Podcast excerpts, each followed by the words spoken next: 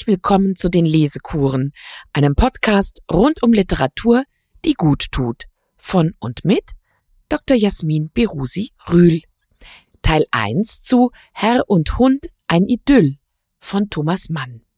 Kapitel 1 Er kommt um die Ecke und einiges drum herum.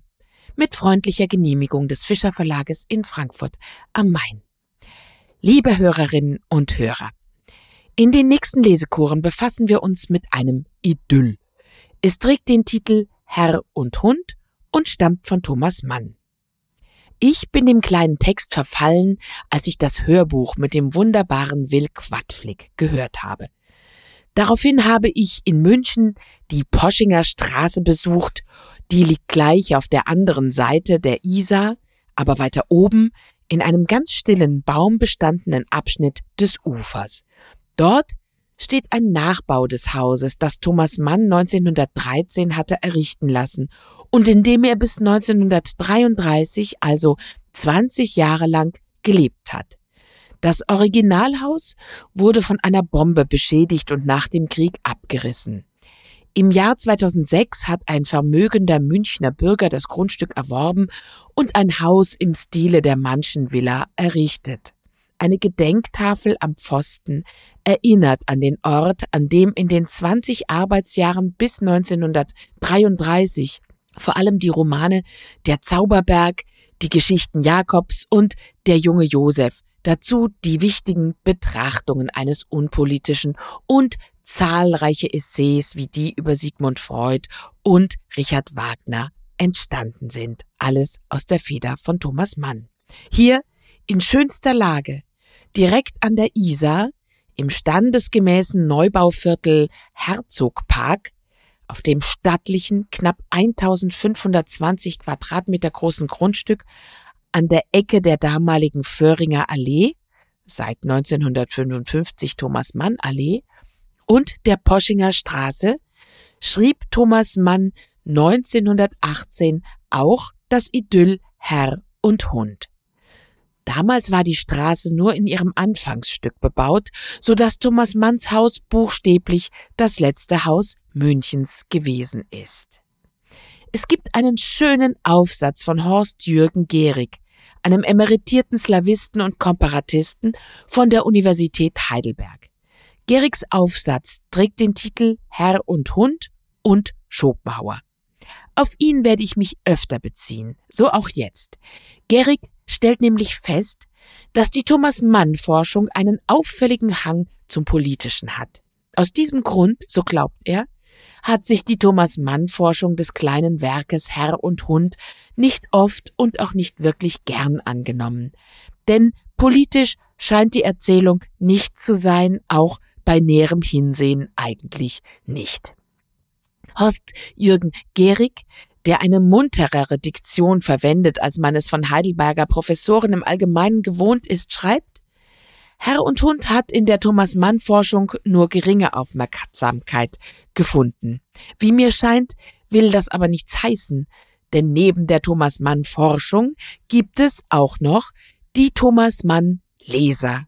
Und nicht jeder Thomas Mann Leser hält die Eindrücke seiner Lektüre fest, um sie dann zu veröffentlichen. Deshalb kann die Thomas Mann Forschung von vielem gar nichts wissen, was längst verstanden wurde. Und ich möchte behaupten, das ist gar nicht zu bedauern, denn alle Dichtung hat ihr wahres Leben darin, dass sie gelesen wird, von wem auch immer, wie bewusst und naiv auch immer. Diesen Gedanken möchte ich gern unterschreiben, und wenn Sie sich das hier mit Freude anhören, dann würden Sie das vielleicht auch tun. Jedenfalls ermuntert das sehr zum Lesen. Das Werklein Herr und Hund trägt den Untertitel Ein Idyll. Entstanden ist es 1918. So lässt es sich nicht vermeiden, dass eine gewisse Spannung erzeugt wird zwischen der literarischen Form des Idylls und dem geschichtlichen Ort seiner Entstehung, nämlich am Ende des Ersten Weltkriegs. Schauen wir aber zunächst den Aufbau des Büchleins an. Ein Idyll ist ja eher ein Bild, etwas Stillstehendes. Doch die erste Kapitelüberschrift von Herr und Hund ist dynamisch und enthält eine Bewegung. Er kommt um die Ecke. So ist das erste Kapitel überschrieben. Es folgen noch vier weitere. Insgesamt gibt es also fünf. Das zweite, wie wir Bauschan gewannen, ist mit elf Seiten genauso lang wie das allererste. Die drei folgenden werden jeweils immer länger, 28, 35 und 40 Seiten lang. Einige Nachrichten über Bauschans Lebensweise und Charakter, das Revier und die Jagd. Insgesamt hat die Geschichte 140 Seiten. Die Hörbuchfassung übrigens kürzt davon mehr als die Hälfte weg, wobei die Kürzungen redaktionell sehr geschickt sind, so dass man es nicht merken würde, wenn man es nicht wüsste. Und ich habe es nicht gewusst, als ich durch das Hörbuch mit der Erzählung bekannt wurde und war dann sehr erstaunt bei der ersten Buchlektüre. Wir beginnen jetzt mit dem Anfang. Thomas Mann, Herr und Hund. Er kommt um die Ecke. Wenn die schöne Jahreszeit ihrem Namen Ehre macht und das Tirili der Vögel mich zeitig wecken konnte, weil ich den vorigen Tag zur rechten Stunde beendigte, gehe ich gern schon vor der ersten Mahlzeit und ohne Hut auf eine halbe Stunde ins Freie, in die Allee vorm Hause oder auch in die weiteren Anlagen um von der jungen Morgenluft einige Züge zu tun und, bevor die Arbeit mich hinnimmt, an den Freuden der reinen Frühe ein wenig teilzuhaben. Auf den Stufen, welche zur Haustüre führen, lasse ich dann einen Pfiff von zwei Tönen hören, Grundton und tiefere Quart, so wie die Melodie des zweiten Satzes von Schuberts unvollendeter Sinfonie beginnt. Ein Signal, das etwa als die Vertonung eines zweisilbigen Rufnamens gelten kann. Schon im nächsten Augenblick, während ich gegen die Gartenpforte weitergehe, wird in der Ferne, kaum hörbar zuerst, doch rasch sich nähernd und verdeutlichend, ein feines Klingeln laut, wie es entstehen mag, wenn eine Polizeimarke gegen den Metallbeschlag eines Halsbandes schlägt. Und wenn ich mich umwende, sehe ich Bauschan in vollem Lauf um die rückwärtige Hausecke biegen und gerade auf mich zustürzen, als plane er, mich über den Haufen zu rennen. Von Anstrengung schürzt er die Unterlippe ein wenig, so dass zwei, drei seiner unteren Vorderzähne entblößt sind und prächtig weiß in der frühen Sonne blitzen. Er kommt aus seiner Hütte, die dort hinten unter dem Boden der auf Pfeilern ruhenden Veranda steht und worin er, bis mein zweisilbiger Pfiff ihn aufs äußerste belebte, nach wechselvoll verbrachter Nacht in kurzem Morgenschlummer gelegen haben mag. Die Hütte ist mit Vorhängen aus derbem Stoff versehen und mit Stroh ausgelegt, woher es kommt, dass ein oder der andere Halm in Bauschans obendrein vom Liegen etwas struppig im Fell haftet und sogar zwischen seinen Zehen steckt. Ein Anblick, der mich jedes Mal an den alten Grafen von Moor erinnert, wie ich ihn einst in einer Aufführung von höchst akkurater Einbildungskraft dem Hungerturme entsteigen sah, einen Strohhalm zwischen zwei Trikotzehen seiner armen Füße. Unwillkürlich stelle ich mich seitlich gegen den Heranstürmenden in Abwehrpositur, denn seine Scheinabsicht, mir zwischen die Füße zu stoßen und mich zu Falle zu bringen, hat unfehlbare Täuschungskraft. Im letzten Augenblick aber und dicht vor dem Anprall weiß er zu bremsen und einzuschwenken, was sowohl für seine körperliche als seine geistige Selbstbeherrschung zeugt.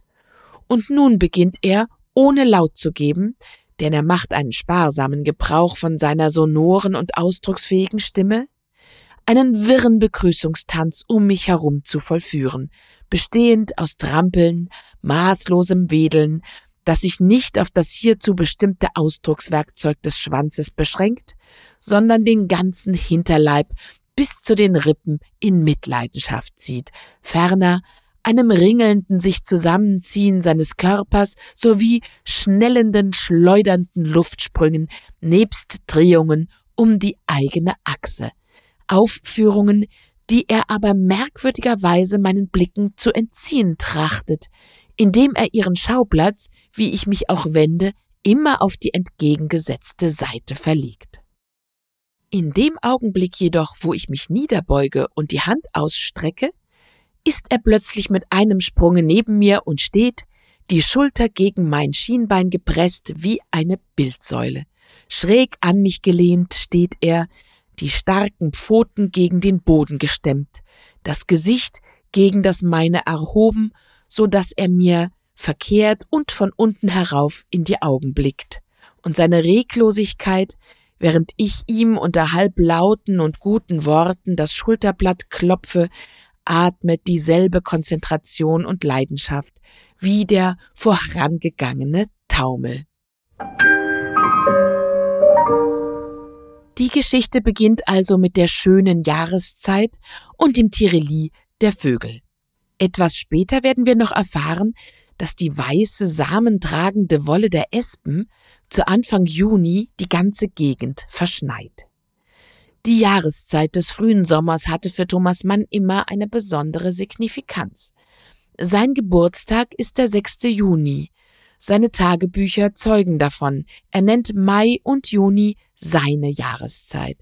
Die Zeit, wo seine Lebenskräfte zu wachsen pflegen und er lässt viele seiner Romanhelden um diese Jahreszeit auf die Welt kommen, so zum Beispiel Adrian Leverkühn. Nun ruft der Herr der Erzählung seinen Hund mit einem Pfiff von zwei Tönen, Grundton und tiefere Quart, so wie die Melodie des zweiten Satzes von Schuberts unvollendeter Sinfonie beginnt.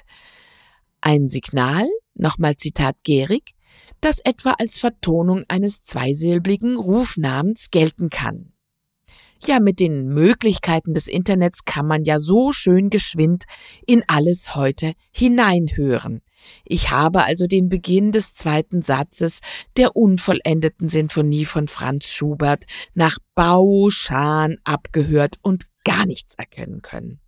Ich dachte mir, dass ich wieder einmal nichts verstanden habe, bis ich dann bei Horst Jürgen Gehrig gelesen habe, dass Thomas Mann, der große Musikkenner, sich hier vertan hat. Er hat nicht die Melodie des zweiten Satzes gemeint, sondern das zweite Thema des ersten Satzes, den Ländler der Celli. Und wenn man da hineinhört, dann hört man genau das, was Thomas Mann hier meint. Wenn wir im Folgenden einiges über das Revier erfahren werden, in dem Herr und Hund sich hier tummeln, es ist nämlich ein Schwemmgrund, eine Gegend, in der schon einige Maßnahmen für die Bebauung getroffen worden sind, die aber stecken geblieben sind, erschließt sich die Tatsache, dass hier gleich am Anfang von Schuberts Unvollendeter die Rede ist.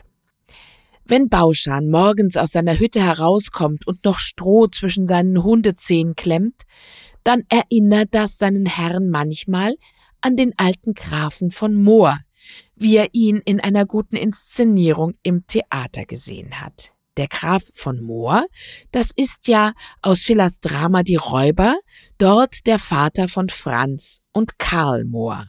Und der intrigante Sohn Franz hat den armen Grafen in einen Turm gesperrt und entmachtet. Die Verknüpfung zwischen dem Hund Bauschan und dem Grafen von Moor, einer tragischen menschlichen Figur, ist Teil von Thomas Manns Spiel in dieser Erzählung. Seine Beschreibung lebt gerade da, wo sie das Tier menschlich sieht, von der unüberbrückbaren Kluft zwischen Mensch und Tier. Das sagt Gehrig und da ist ihm sehr zuzustimmen.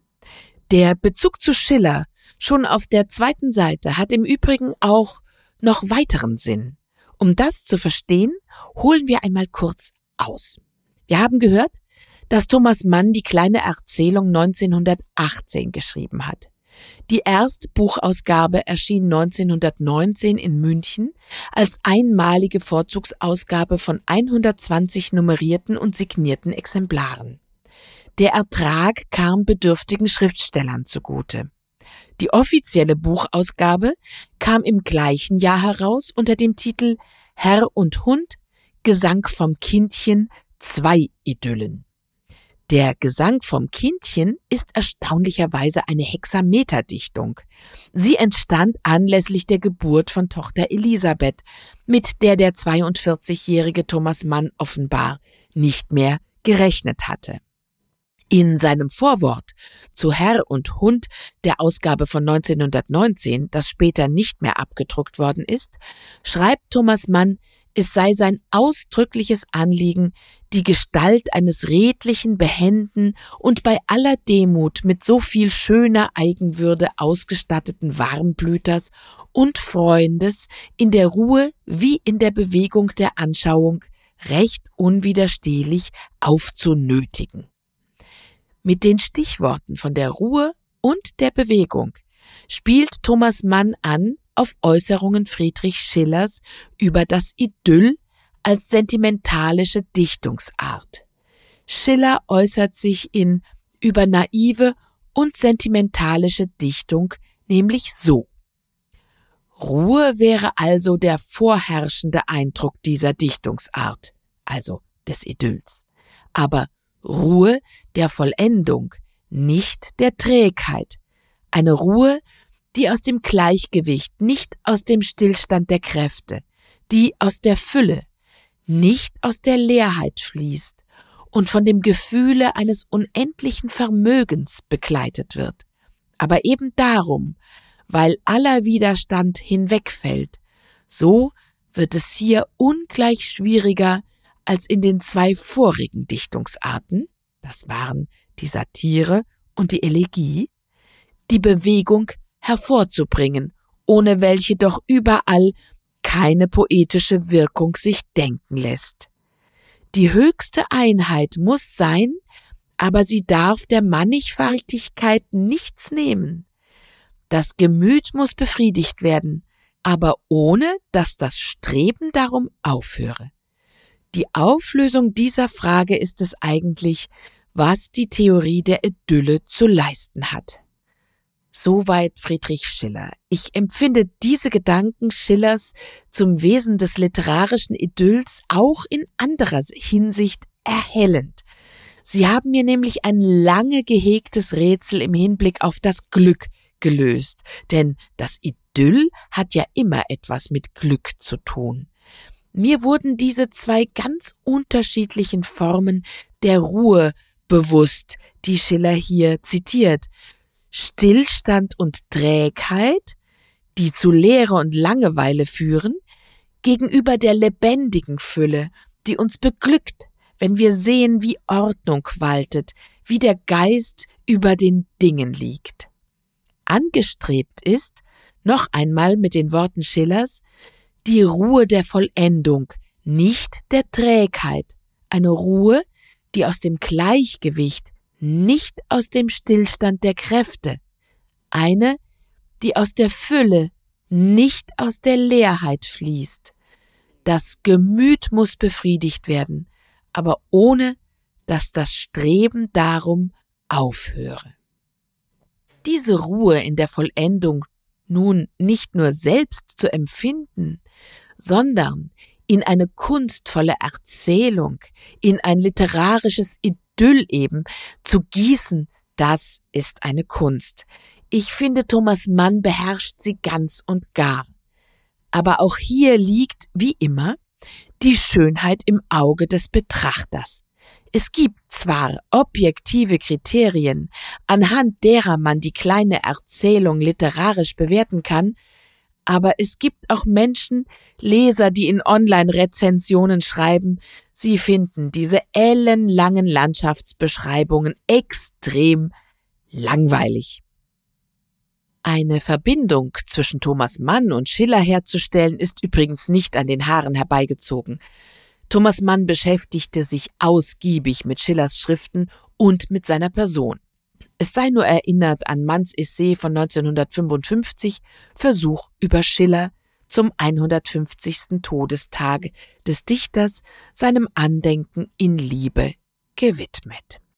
Jetzt haben wir unsere Lektüre aber unerträglich lang unterbrochen und Bauschan wird schon ganz unruhig.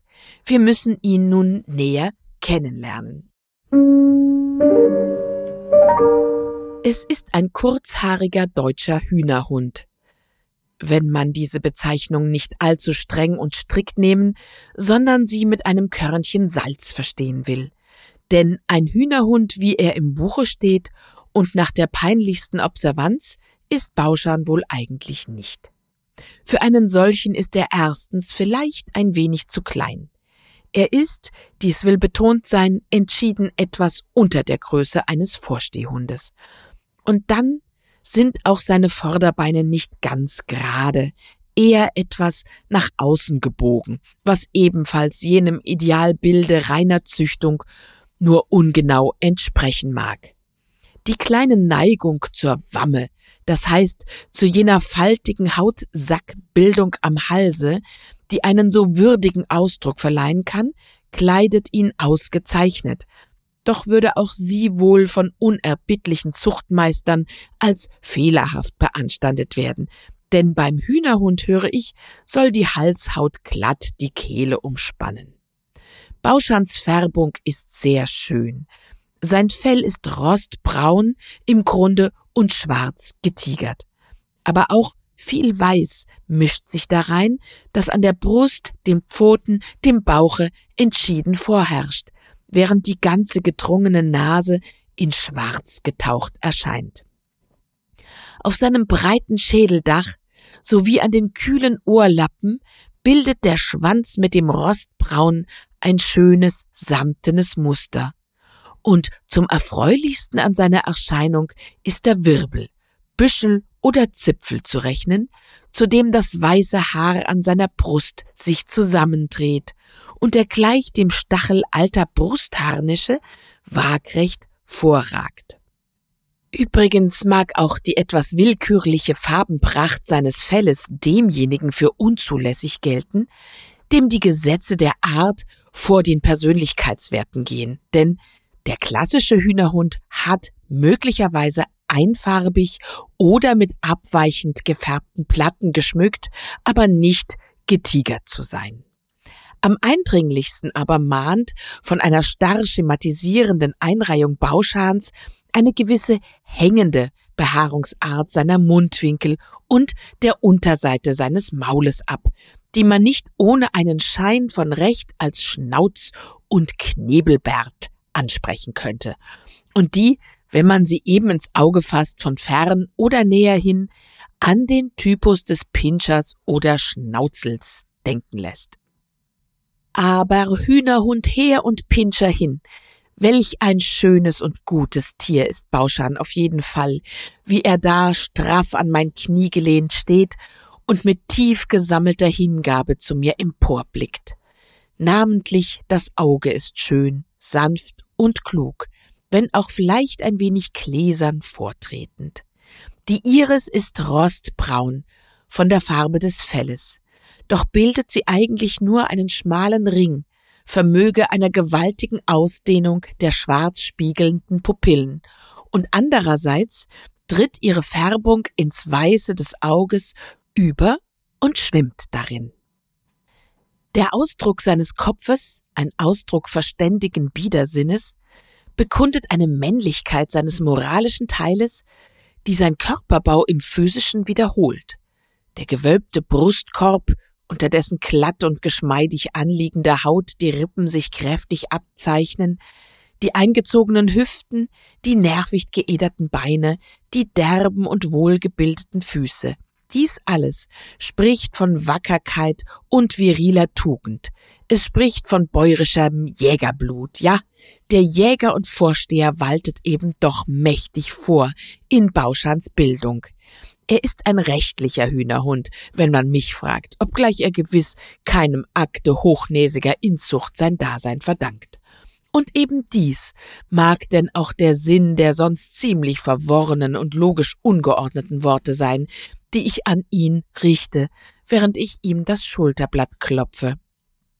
Er steht und schaut, er lauscht auf den Tonfall meiner Stimme, durchdringt sie mit den Akzenten einer entschiedenen Billigung seiner Existenz, die ich meiner Ansprache stark aufsetze.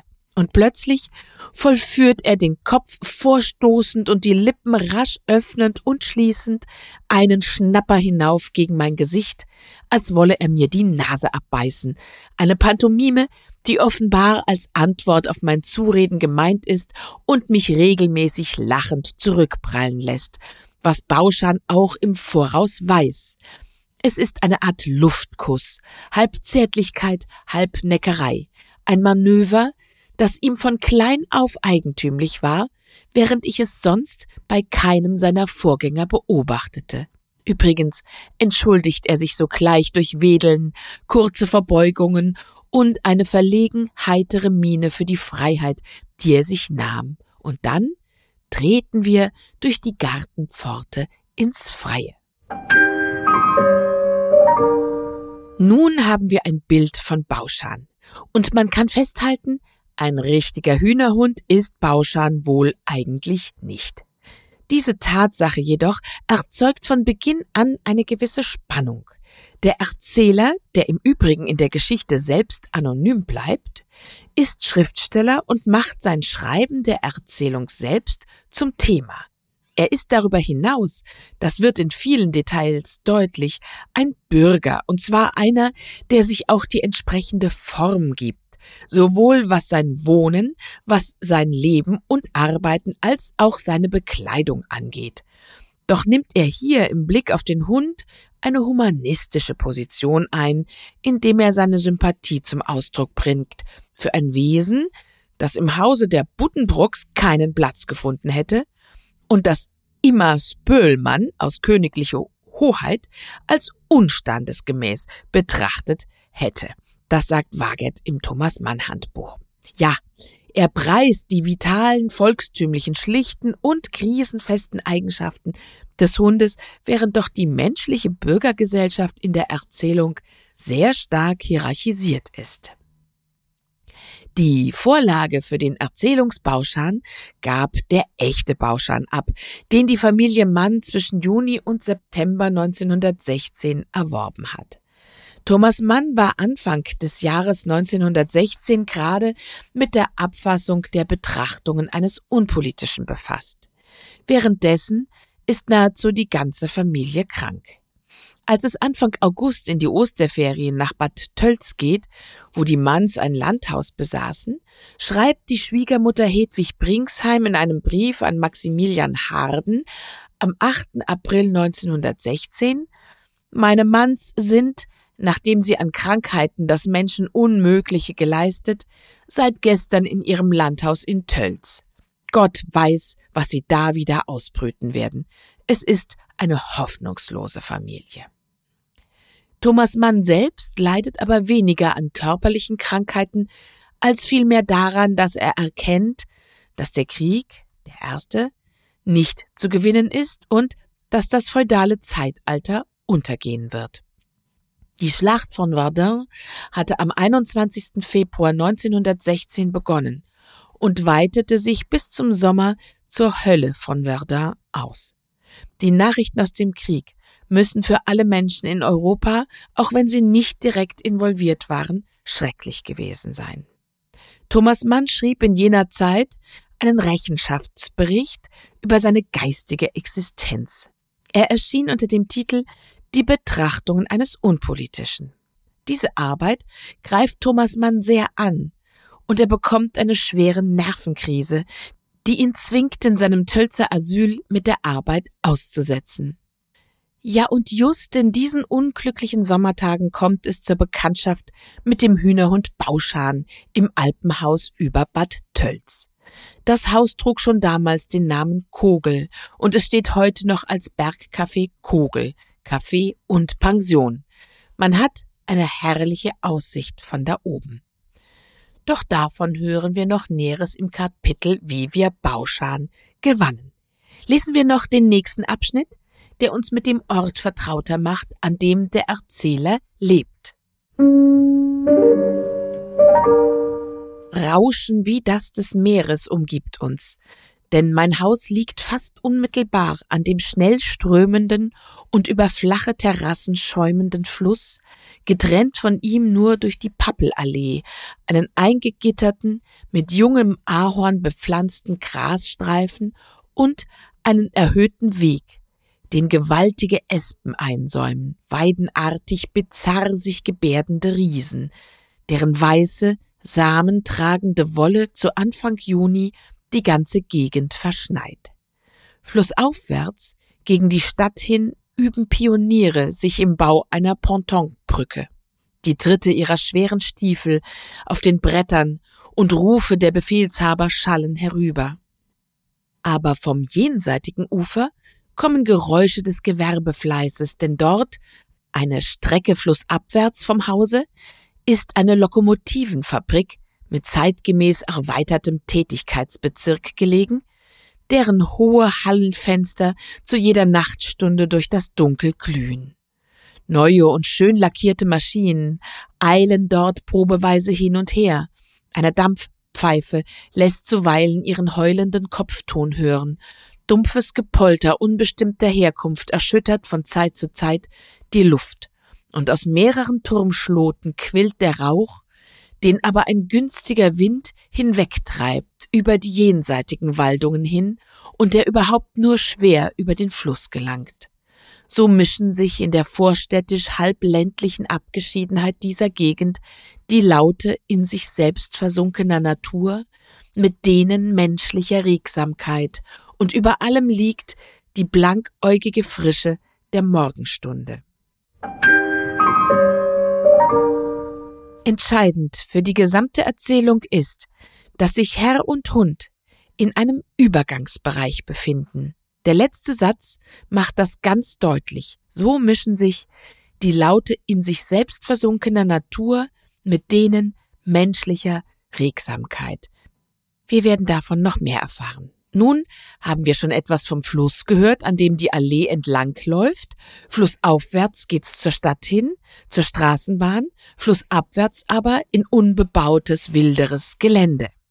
Wie nahe liegt es da zu sagen, der Fluss, das ist die Isar und die Stadt, das ist München und der Ich-Erzähler, das ist Thomas Mann selber. Und die Villa des Ich-Erzählers, das ist die Villa im Herzogpark unweit des Isarufers, die Thomas Mann 1913 erbauen ließ. Und Bauschan, der Hund, das ist genau jener Bauschan, den Thomas Mann selber besessen hat, damals in München. So polemisiert Horst Jürgen Gehrig.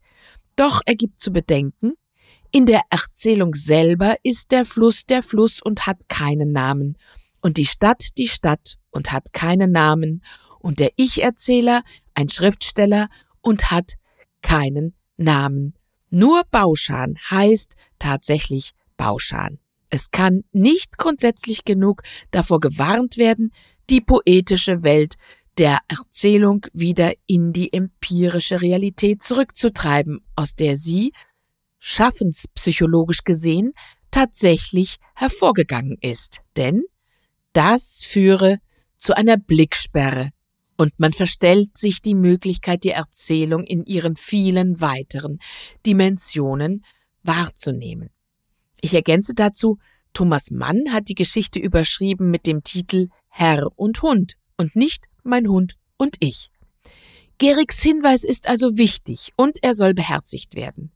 Die tiefen Dimensionen der Erzählung wollen wir, besonders auch in den nächsten Lesekuren, wenn wir sie dann zum Abschluss bringen, ausloten. Aber es macht eben doch auch Spaß festzustellen, dass in München flussaufwärts der heutigen Thomas Mann Allee auf der Montgelas Straße noch heute die Straßenbahn fährt.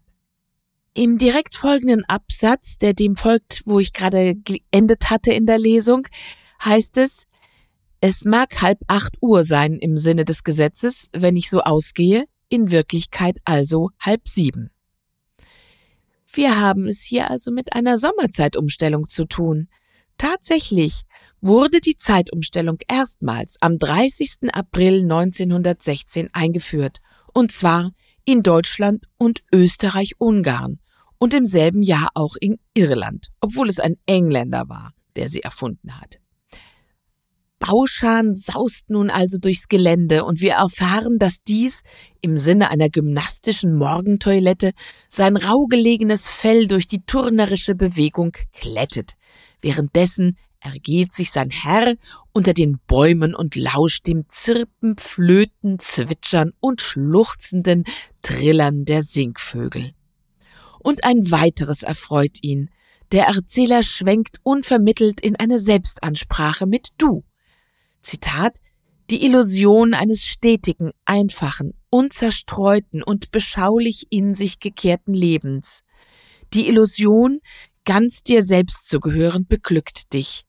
Denn der Mensch ist geneigt, seinen augenblicklichen Zustand, sei dieser nun heiter oder verworren, friedlich oder leidenschaftlich, für den wahren, eigentümlichen und dauernden des Lebens zu halten und namentlich jedes glückliche Extempore sogleich in seiner Fantasie zur schönen Regel und unverbrüchlichen Gepflogenheit zu erheben, während er doch eigentlich verurteilt ist, aus dem Stegreif und moralisch von der Hand in den Mund zu leben.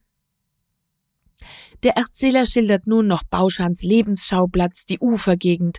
Er nennt Bauschan einen Jägerburschen und so lässt er im ersten Kapitel der Erzählung schon alle Themen anklingen, die letztlich das Ganze ausmachen werden. Da die Schilderung des Reviers später noch ausführlicher und mit eindrücklichen Bildern wiederkehren wird, sparen wir sie jetzt aus. Wir lesen die letzten anderthalb Seiten des ersten Kapitels. Hier ergehe ich mich ein Weilchen auf den Wegen, während Bauschan in zentrifugaler Schräglage seines Körpers, berauscht vom Glücke des planen Raumes, die Rasenplätze mit tummelnden Kreuz- und Quergaloppaden erfüllt, oder etwa mit einem Gebell, worin Entrüstung und Vergnügen sich mischen, ein Vöglein verfolgt, das, von Angst behext oder um ihn zu necken, immer dicht vor seinem Maule dahinflattert. Da ich mich aber auf eine Bank setze, ist auch er zur Stelle und nimmt auf meinem Fuße Platz. Denn ein Gesetz seines Lebens ist, dass er nur rennt, wenn ich selbst mich in Bewegung befinde, sobald ich mich aber niederlasse, ebenfalls Ruhe beobachtet. Das hat keine erkennbare Notwendigkeit, aber Bauschan hält fest daran. Es ist sonderbar, traulich und drollig, ihn auf meinem Fuße sitzen zu fühlen, den er mit seiner fieberhaften Körperwärme durchdringt. Erheiterung und Sympathie bewegen mir die Brust, wie fast ohne Unterlass in seiner Gesellschaft und Anschauung. Er hat eine stark bäuerische Art zu sitzen, die Schulterblätter nach außen gedreht, bei ungleichmäßig einwärts gestellten Pfoten. Seine Figur scheint kleiner und plumper, als wahr ist in diesem Zustande, und mit komischer Wirkung wird der weiße Haarwirbel an seiner Brust dabei vorgedrängt. Aber der würdig in den Nacken gestemmte Kopf macht jede Einbuße an schöner Haltung wett, Kraft all der hohen Aufmerksamkeit, die sich darin ausprägt. Es ist so still, da wir beide uns still verhalten. Sehr abgedämpft dringt das Rauschen des Flusses hierher. Da werden die kleinen und heimlichen Regungen in der Runde bedeutend und spannen die Sinne. Das kurze Rascheln einer Eidechse, ein Vogellaut, das Wühlen eines Maulwurfs im Grunde. Bauschans Ohren sind aufgerichtet, soweit eben die Muskulatur von Schlappohren dies zulässt. Er legt den Kopf schief, um sein Gehör zu schärfen und die Flügel seiner feuchtschwarzen Nase sind in unaufhörlicher, empfindlich witternder Bewegung. Dann legt er sich nieder, wobei er jedoch die Berührung mit meinem Fuße wahrt. Er liegt im Profil gegen mich, in der uralten, ebenmäßigen und tierisch idolhaften Haltung der Sphinx, Kopf und Brust erhoben, die vier Oberschenkel am Leibe die Pfoten gleichlaufend vorgestreckt. Da ihm warm geworden, öffnet er den Rachen, wodurch die gesammelte Klugheit seiner Miene sich ins Bestialische löst, seine Augen sich blinzelnd verschmälern, und zwischen seinen weißen, kernigen Eckzähnen schlappt lang eine rosenrote Zunge hervor. Wenn wir nun hier Bauschan in der Haltung der Sphinx liegen sehen, so ist er wieder ganz Tier, erst recht, wenn die Klugheit seiner Miene sich durchs Hecheln ins Bestialische löst. Das Menschliche in Bauschan also kann sich jederzeit zurückziehen. Wir erinnern uns, dass Bauschan mit dem Ruf aus Schuberts Unvollendeter gerufen wird. Sein Revier und das seines Herrn ist ebenfalls unvollendet. Die Landschaft hier schwankt zwischen Natur und Kultur. Nun müssen wir unbedingt erfahren, wie der Erzähler zu dem Hund gekommen ist. Das zweite Kapitel ist überschrieben mit Wie wir Bauschan gewannen. Hier, erst nach 17 Seiten, wird deutlich, dass der Erzähler nicht allein mit seinem Hund im Haus am Fluss lebt, sondern dass es eine Familie gibt, namentlich mehrere Kinder. Und die sind natürlich maßgeblich mit daran beteiligt, den Hund ins Haus zu kriegen. Wie wir Bauschan gewannen. Ein ansprechend gedrungenes, schwarzäugiges Fräulein, das, unterstützt von einer kräftig heranwachsenden und ebenfalls schwarzäugigen Tochter, in der Nähe von Tölz eine Bergwirtschaft betreibt, vermittelte uns die Bekanntschaft mit Bauschan und seine Erwerbung. Das ist zwei Jahre her und er war damals ein halbes alt. Anastasia, dies der Name der Wirtin, wusste wohl, dass wir unseren Percy, einen schottischen Schäferhund und harmlos geisteskranken Aristokraten, der bei vorgerücktem Alter von einer peinvollen und entstellenden Hautkrankheit heimgesucht worden, hatten erschießen lassen müssen und seit Jahr und Tag des Wächters entbehrten. Darum meldete sie uns von ihrem Berge herab durch den Fernsprecher, dass ein Hund, wie wir ihn uns nur wünschen könnten, sich bei ihr in Kost und Kommission befinde und jederzeit zu besichtigen sei. So stiegen wir denn, da die Kinder drängten und die Neugier der Erwachsenen kaum hinter der ihren zurückstand, schon am folgenden Nachmittag Anastasias Höhe hinan und fanden die Pächterin in ihrer geräumigen, von warmen und nahrhaften Dünsten erfüllten Küche, wo sie, die runden Unterarme entblößt und das Kleid am Halse geöffnet, mit hochgerötetem, feuchtem Gesicht die Abendmahlzeit für ihre Pensionäre bereitete, wobei die Tochter in ruhigem Fleiße hin und hergehend die Handreichungen leistete. Wir wurden freundlich begrüßt, dass wir die Angelegenheit nicht auf die lange Bank geschoben und den Weg daher gleich gefunden hätten, ward lobend bemerkt und auf unser fragendes Umsehen führte Resi, die Tochter, uns vor den Küchentisch, wo sie die Hände auf die Knie stützte und einige schmeichelnd ermutigende Worte unter die Blatte richtete. Denn dort, mit einem schadhaften Strick an ein Tischbein gebunden, stand ein Wesen, dessen wir im lodernden Halbdunkel des Raumes bisher nicht gewahr geworden, bei dessen Anblick aber niemand eines jammervollen Gelächters sich hätte enthalten können. Er stand da, auf hohen Knickbeinen, den Schwanz zwischen den Hinterschenkeln, die vier Füße nah beieinander, den Rücken gekrümmt und zitterte.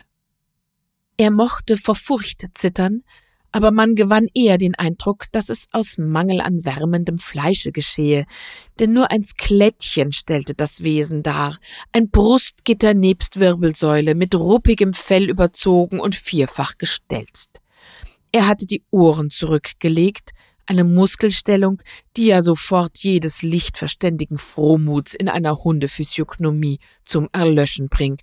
Und in seinem übrigens noch ganz kindlichen Gesicht diese Wirkung denn auch so völlig erzielte, dass nichts als Dummheit und Elend sowie die inständige Bitte um Nachsicht sich darin ausdrückten, wozu noch kam, dass das, was man noch heute seinen Schnauz und Knebelbart nennen könnte, damals im Verhältnis viel stärker ausgebildet war und dem Gesamtjammer seiner Erscheinung eine Schattierung säuerlicher Schwermut hinzufügte. Alles beugte sich nieder, um dem Kummerbilde Lock und Trostworte zuzuwenden. und in den mitleidigen Jubel der Kinder hinein gab Anastasia vom Herde her ihre Erläuterungen zu der Person des Köstlings. Er werde vorläufig Lux gerufen und sei bester Elternsohn, sagte sie mit ihrer angenehmen, gesetzten Stimme. Die Mutter habe sie selbst gekannt und von dem Vater nur Gutes gehört. Gebürtig sei Lux von einer Ökonomie in Hugelfing und nur bestimmter Umstände wegen wünschten seine Besitzer, ihn preiswert abzugeben, weshalb sie ihn zu ihr gebracht hätten, im Hinblick auf den vielfachen Verkehr in ihrem Hause.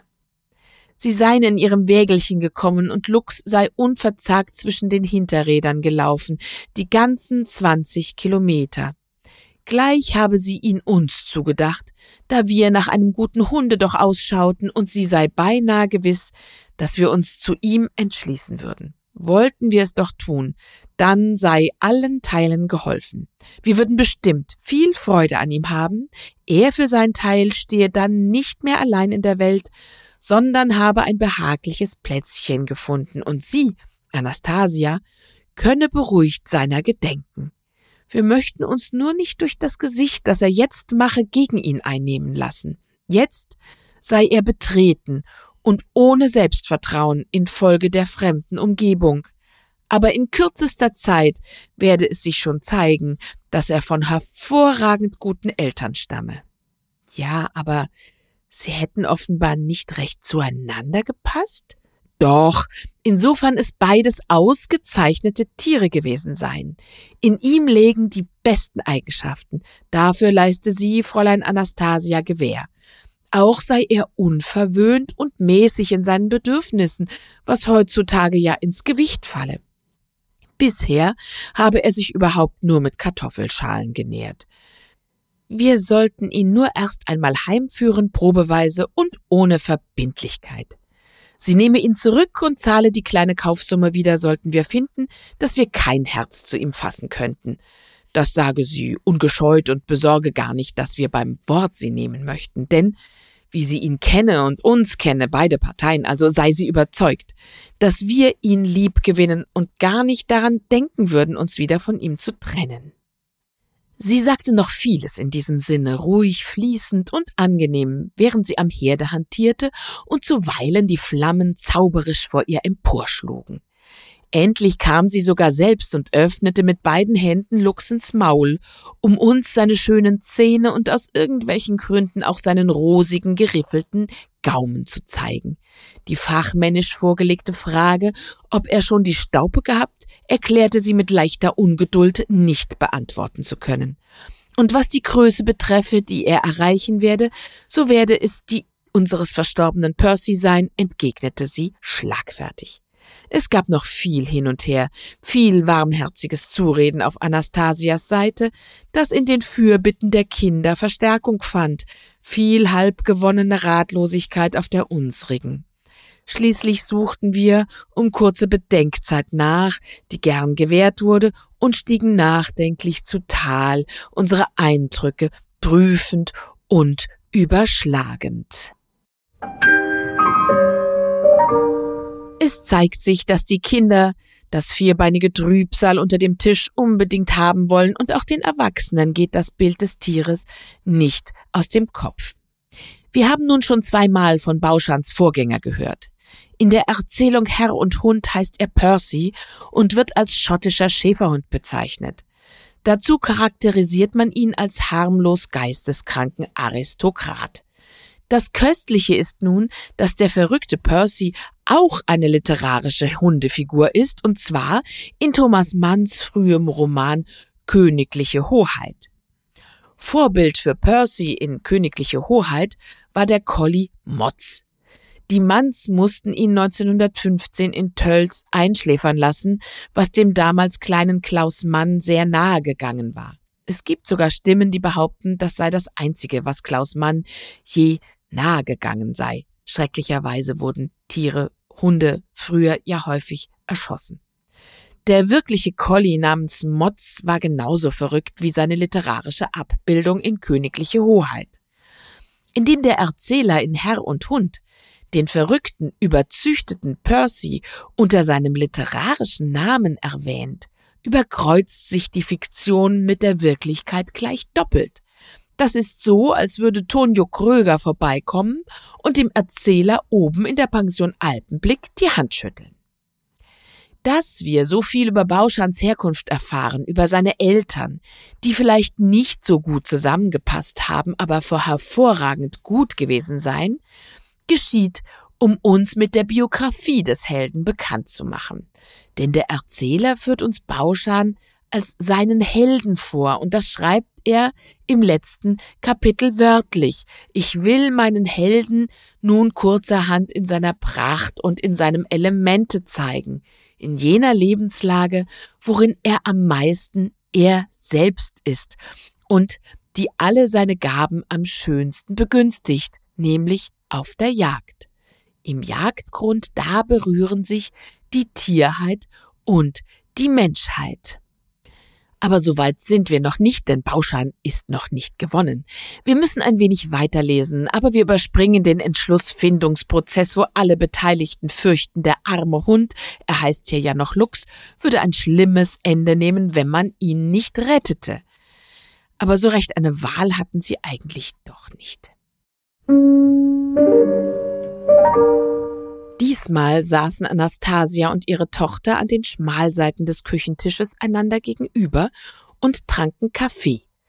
Zwischen ihnen, vor dem Tische, saß der mit dem vorläufigen Namen Lux saß schon ganz so, wie er heute zu sitzen pflegt, die Schulterblätter bäurisch verdreht, die Pfoten einwärts gestellt und hinter seinem vertragenen Lederhalsband stak ein Feldblumensträußchen, das eine festliche Aufhöhung seiner Erscheinung entschieden bewirkte und ihm ein wenig die Miene eines sonntäglich unternehmenden Dorfburschen oder ländlichen Hochzeiters verlieh. Das jüngere Fräulein, selbst Schmuck in ihrer volkstümlichen Miedertracht, hatte ihn damit angetan, zum Einzuge in das neue Heim, wie sie sagte. Und Mutter und Tochter versicherten, nichts sei ihnen gewisser gewesen, als dass wir wiederkommen würden, um unseren Lux zu holen, und zwar ausgemacht heute. So erwies sich denn gleich bei unserem Eintritt jede weitere Debatte als unmöglich und abgeschnitten. Anastasia bedankte sich in ihrer angenehmen Art für den Kaufschilling, den wir ihr einhändigten und der sich auf zehn Mark belief. Es war klar, dass sie ihn uns mehr in unserem Interesse als in dem ihren oder dem der Ökonomensleute auferlegt hatte, um nämlich dem armen Lux in unserer Vorstellung einen positiven und ziffernmäßigen Wert zu verleihen.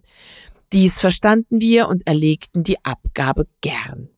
Lux ward losgebunden von seinem Tischbein, das Ende des Strickes mir eingehändigt, und die freundlichsten Wünsche und Verheißungen folgten unserem Zuge über Fräulein Anastasias Küchenschwelle.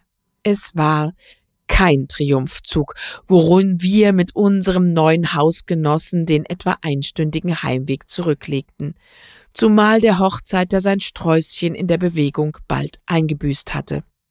Wir lasen wohl Heiterkeit, aber auch spöttische Geringschätzung in den Blicken der Begegnenden, wozu die Gelegenheit sich vervielfältigte, als unser Weg uns durch den Marktflecken führte, und zwar der Länge nach.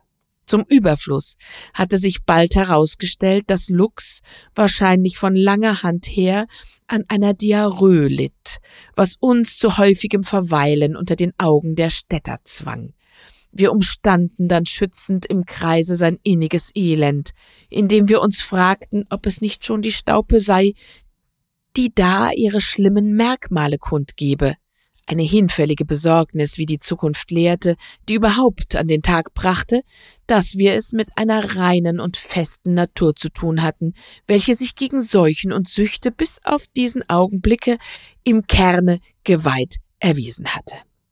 Sobald wir angelangt, wurden die Dienstmädchen zur Stelle beordert, damit sie mit dem Familienzuwachs Bekanntschaft machten und auch wohl ihre bescheidenes Gutachten über ihn abgäben. Man sah wohl, wie sie sich zur Bewunderung anschickten. Nachdem sie ihn aber ins Auge gefasst und in unseren schwankenden Mienen gelesen, lachten sie derb, wandten dem traurig Blickenden die Schultern zu und machten abwehrende Handbewegungen gegen ihn. Hierdurch in dem Zweifel bestärkt, ob für den menschenfreundlichen Sinn der Spesen, die Anastasia uns abgefordert Verständnis bei ihnen vorauszusetzen sei, sagten wir ihnen, dass wir den Hund geschenkt bekommen hätten und führten Lux auf die Veranda, um ihm eine aus gehaltvollen Abfällen zusammengesetzte Empfangsmahlzeit anzubieten. Kleinmut ließ ihn alles zurückweisen. Dieser Heimweg mit dem Hund, der kein Triumphzug war, von der Pension Kogel zum Domizil des Erzählers verläuft, wie wir gehört haben, durch einen Marktflecken und zwar der Länge nach. Der Erzähler setzt hier voraus, dass wir kapiert haben, dass er gerade nicht in München weilt, sondern in Tölz. Ich habe, um das zu merken, nur wenige Wochen gebraucht und die Kenntnis der manchen Biografie hat es mir erleichtert. Man es kann es auch dem Text selbst entnehmen, Stichwort Marktflecken. Aber wenn man das überliest und noch den Schauplatz des ersten Kapitels im Kopf hat, wird man etwas irr. Wir wissen es aber nun besser, wir können uns nun lebhaft vorstellen, wie die Familie den an Diarrhoe leidenden Lux unter den höhnischen Blicken der Städter über die lange mit schönen Häusern bestandene Hauptstraße von Tölz führt. Die Eingewöhnung ist nicht leicht. Erst will er nicht fressen und dann läuft er sogar weg. Dahin, wo er geboren worden ist, ins 38 Kilometer entfernte Hugelfing. Das hat auch der echte Bauschan getan und Thomas Mann konnte das nicht begreifen. Der Hund lebt sich dann aber doch bald ein, und zwar ganz famos, was die bürgerlich-patriarchalische Vorstellungswelt des Erzählers angeht. Er schreibt nämlich zu Beginn des dritten Kapitels, dass einige Nachrichten über Bauschans Lebensweise und Charakter geben soll. Der von weit her überkommene patriarchalische Instinkt des Hundes zumindest in seinen mannhafteren, die freie Luft liebenden Arten bestimmt ihn, im Manne, im Haus und Familienoberhaupt unbedingt den Herrn, den Schützer des Herdes, den Gebieter zu erblicken und zu verehren, in einem besonderen Verhältnis ergebener Knechtsfreundschaft zu ihm, seine Lebenswürde zu finden und gegen die übrigen Hausgenossen eine viel größere Unabhängigkeit zu bewahren. Das ist nun heute ganz altmodisch. Es folgen köstliche Ausführungen darüber, was Bauschan tut, wenn er sich langweilt, während sein Herr am Schreibtisch sitzt, was er alles anfängt und wieder sein lässt. Denn, so der Erzähler, von einem selbstständigen Leben Bauschans, das er ohne mich während dieser Stunden führte, kann nicht gesprochen werden. Wenn er dann mit Bettlermiene an der Glastüre der Terrasse steht und zögernd die eine Vorderpfote hebt und an der Tür kratzt, nur einmal und nur ganz schwach, aber diese sanft und zaghaft erhobene Pfote, dies zarte und einmalige Kratzen, zu dem er sich entschloss, da er sich anders nicht mehr zu raten wusste, ergreifen mich mächtig, lesen wir, und der Herr steht auf und lässt den Hund herein. Es ist klar, was dann passiert. Bauschan gibt keine Ruhe, trappelt neben ihm am Tisch. Die geringste entgegenkommende Bewegung hatte zur Folge, dass er mit den Vorderbeinen die Armlehne des Sessels erkletterte, sich an meine Brust drängte, mich mit Luftküssen zum Lachen brachte, dann zu einer Untersuchung der Tischplatte überging, in der Annahme wohl, dass dort Essbares zu finden sein müsse, da ich mich so angelegentlich darüber beugte und mit seinen breiten, haarigen Jägerpfoten die frische Schrift verwischte.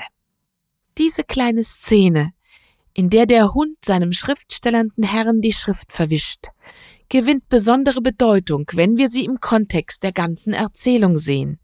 Sie hebt die unüberbrückbare Kluft zwischen Mensch und Tier ins Bild, und die Komik geht ganz auf Kosten des Tieres, sagt Gerig. Wenn wir nun doch noch einmal auf Thomas Manns Lebenswirklichkeit im Haus in der Poschinger Straße blicken, können wir entdecken, dass er tatsächlich viel für die Erzählung verwendet hat, denn folgendermaßen war das Haus aufgeteilt. Direkt an der Diele lag das Zimmer des Herrn, wie es im Grundriss heißt, das Arbeitszimmer Thomas Manns mit einem halbrunden Erker. Hier öffnete sich eine Flügeltür nach Süden auf eine kleine, ebenfalls halbrunde Terrasse, von der es einige Stufen wieder hinunter in den Garten ging. Das war ein kurzes Zitat aus Im Zaubergarten Thomas Mann in Bayern von Dirk Heißerer, das ich auch sehr gern gelesen habe. Ja, und das hat doch was, dass der Herr als solcher selbst im Grundriss seines Hauses erscheint. Erstaunlich. Rechts neben dem Arbeitszimmer gab es natürlich auch das Zimmer der Dame mit einem Ecksofa, dem sogenannten Plauderwinkel. Noch wichtiger war im ersten Stock direkt über dem Arbeitszimmer Thomas Manns Katja Manns Schlafzimmer. Hier stand die Schreibmaschine, auf der die Dame des Hauses die Manuskripte ihres Gatten tippte. Wie sich das abspielt, wenn der Herr aus der Tür geht und sich nach links in die Stadt wendet und nicht nach rechts in die Jagdgründe, wo Bauschan ihn begleiten würde, überspringen wir. Bauschan bleibt dann sitzen und blickt seinem Herrn traurig nach. Es bricht einem förmlich das Herz zu erleben, wie Bauschan dasitzt, als kleines, dunkles, ungeschicktes Pünktchen inmitten der Straße. Und gerechterweise geht es dem Erzähler ebenso. Zitat, es gibt mir einen Stich ins Herz, ich besteige die Tram nicht anders als mit Gewissensbissen. Er hat so gewartet, und man weiß doch, wie warten foltern kann. Wir stürzen uns noch auf einen anderen Abschnitt aus dem Kapitel einige Nachrichten über Bauschans Lebensweise und Charakter. Diese Überschrift verweist übrigens auf die Nachricht von den neuesten Schicksalen des Hundes Berganza von E.T.A. Hoffmann aus den Fantasiestücken in Carlots Manier von 1814. Und Hoffmann wiederum, der knüpfte an die letzte der exemplarischen Novellen von Cervantes an, an das Kolloquium der beiden Hunde, namens Scipion und Berganza aus dem Jahr 1613. So geht nichts verloren, wenn wir es nur immer wieder aufgreifen. Jetzt wollen wir uns noch anschauen, wie Bauschan springt und vor allem, wie er nicht springt. Kunststücke zum Beispiel verlange ich nicht von ihm. Es wäre vergebens. Er ist kein Gelehrter, kein Marktwunder, kein pudelnärrischer Aufwärter. Er ist ein vitaler Jägerbursch und kein Professor. Ich hob hervor, dass er ein vorzüglicher Springer ist. Wenn es darauf ankommt, so nimmt er jedes Hindernis. Ist es allzu hoch, um im freien Sprunge bewältigt zu werden, so klettert er anspringend hinauf und lässt sich jenseits hinunterfallen. Genug. Er nimmt es. Aber das Hindernis muss ein wirkliches Hindernis sein, das heißt ein solches, unter dem man nicht durchlaufen oder durchschlüpfen kann. Sonst würde Bauschan es als verrückt empfinden, darüber wegzuspringen. Eine Mauer, ein Graben, ein Gitter, ein lückenloser Zaun, das sind solche Hindernisse. Eine querliegende Stange, ein vorgehaltener Stock, das ist kein solches, und also kann man auch nicht darüber springen, ohne mit sich selbst und den Dingen in närrischen Widerspruch zu geraten. Bauschan weigert sich dies zu tun. Er weigert sich. Versuche es, ihn zum Sprung über ein solches unwirtliches Hindernis zu bewegen, in deiner Wut wird dir schließlich nichts übrig bleiben, als ihn beim Kragen zu nehmen und den gellend quiekenden hinüberzuwerfen, worauf er sich dann die Miene gibt, als sei hiermit das Ziel deiner Wünsche erreicht und das Ergebnis mit Tänzen und begeistertem Bellen feiert. Schmeichle ihm, prügle ihn, hier herrscht ein Vernunftwiderstand gegen das reine Kunststück, den du auf keine Weise brechen wirst. Er ist nicht ungefällig, die Zufriedenheit des Herrn ist ihm wert. Er setzt über eine geschlossene Hecke auf meinen Wunsch oder Befehl nicht nur aus eigenem Antriebe und holt sich freudig das Lob und den Dank dafür. Über die Stange, den Stock, springt er nicht, sondern läuft darunter hindurch, und schlüge man ihn tot. Hundertfach bittet er um Vergebung, um Nachsicht, um Schonung, denn er fürchtet ja den Schmerz, fürchtet ihn bis zur Memmenhaftigkeit, aber keine Furcht und kein Schmerz vermögen ihn zu einer Leistung, die in körperlicher Hinsicht nur ein Kinderspiel für ihn wäre, zu der ihm aber offenbar die seelische Möglichkeit fehlt, zu zwingen. Sie von ihm fordern heißt nicht, ihn vor die Frage stellen, ob er springen wird oder nicht, diese Frage ist im Voraus entschieden, und der Befehl bedeutet ohne weiteres Prügel. denn das Unverständliche und wegen Unverständlichkeit Untunliche von ihm zu fordern, heißt in seinen Augen nur einen Vorwand für Streit, Störung der Freundschaft und Prügel suchen und ist selbst schon der Anfang von all dem. Dies ist Bauschans Auffassung, so viel ich sehe, und mir ist zweifelhaft, ob man hier von Verstocktheit reden darf. Verstocktheit ist schließlich zu brechen, ja, will sogar gebrochen sein. Seinen Widerstand aber gegen das absolute Kunststück würde er mit dem Tode besiegeln. Wunderliche Seele, so nah befreundet und doch so fremd. Erfahren Sie in der nächsten Lesekur noch mehr von Bauschan und wie er in seinem Element ist, wenn er die scheinbare Jagd auf allerlei Getier aufnimmt und was passiert, wenn er einem anderen Hund begegnet. Insgesamt aber werden wir sehen, wie man dieses kleine literarische Kunstwerk mit Blick auf Arthur Schopenhauers Weltsicht interpretieren kann. Das ist an dieser Stelle keine hohe Philosophie, vor der wir uns klein fühlen müssen. Es sind Erkenntnisse, die uns helfen, das Leben und das Menschsein besser zu erklären. Ich freue mich, dass Sie bis hierher dieser Lesekur gelauscht haben und vielleicht auch schon andere Folgen angehört haben. Wenn Ihnen die Lesekuren gefallen, dann folgen Sie meinem Podcast doch auf Spotify, iTunes, Amazon Music und überall sonst, wo es Podcasts gibt. Und wenn Sie die Lesekuren unterstützen möchten, dann empfehlen Sie diesen Podcast weiter oder spenden Sie uns etwas, zum Beispiel für Lizenzen, über die Seite der Lesekuren. Dort finden Sie einen Link zu Ko-Fi.